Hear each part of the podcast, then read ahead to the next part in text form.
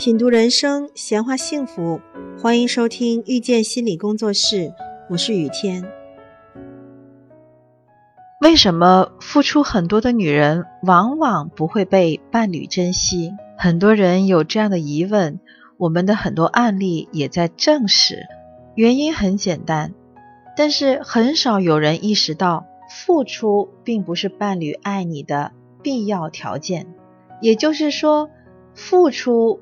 并不一定会让你的伴侣爱你。咱们举一个例子来说好了，你有没有见过一类人，他们在婚姻里什么都不做，不会做家务，不会做饭，好像撒撒娇就能被她的丈夫宠爱了。从付出的角度来看，她并没有为感情做些什么，反而是她的丈夫一直在付出。但这类人往往能被男人。非常珍惜，我们可以得出一个结论：真正让伴侣珍惜的，并不是你付出了多少，而是你会不会去爱。什么叫会爱？简单说，就是会波动伴侣的情绪。比如我们刚刚讲的例子，虽然这类女生不付出，但她会说话，能在伴侣付出后给伴侣正向反馈。能够通过示弱激发男人的保护欲。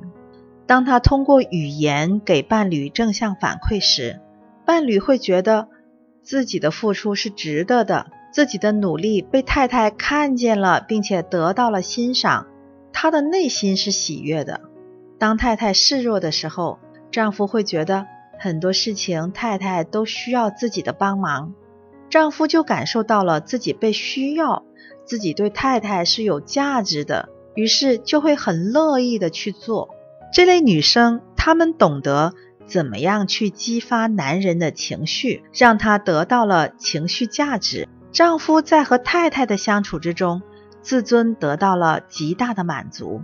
太太在给他造梦，让他觉得自己是一个很好的人。感受到了被认可、被接纳，于是就会愿意继续这么样来宠爱太太。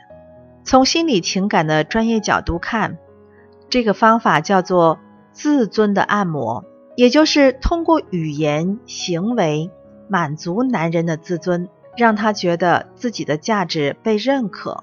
所以，那些付出很多但是得不到伴侣爱的人。他们真正的问题其实是你把爱看得太简单了，而且你不懂得怎么样去爱。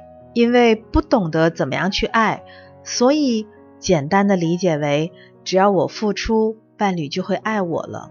爱哪有这么简单？爱情需要经营，爱的能力需要学习。只有当你提升自己爱的能力，才能改变你的感情状态。你不需要在婚姻里那么累，依然能得到伴侣的爱，让伴侣为你付出。亲爱的听众朋友，感谢收听遇见心理工作室。如果您喜欢我们，欢迎加 QQ 群八三二四九六三七零。本期音频就到这里，我们下期再会。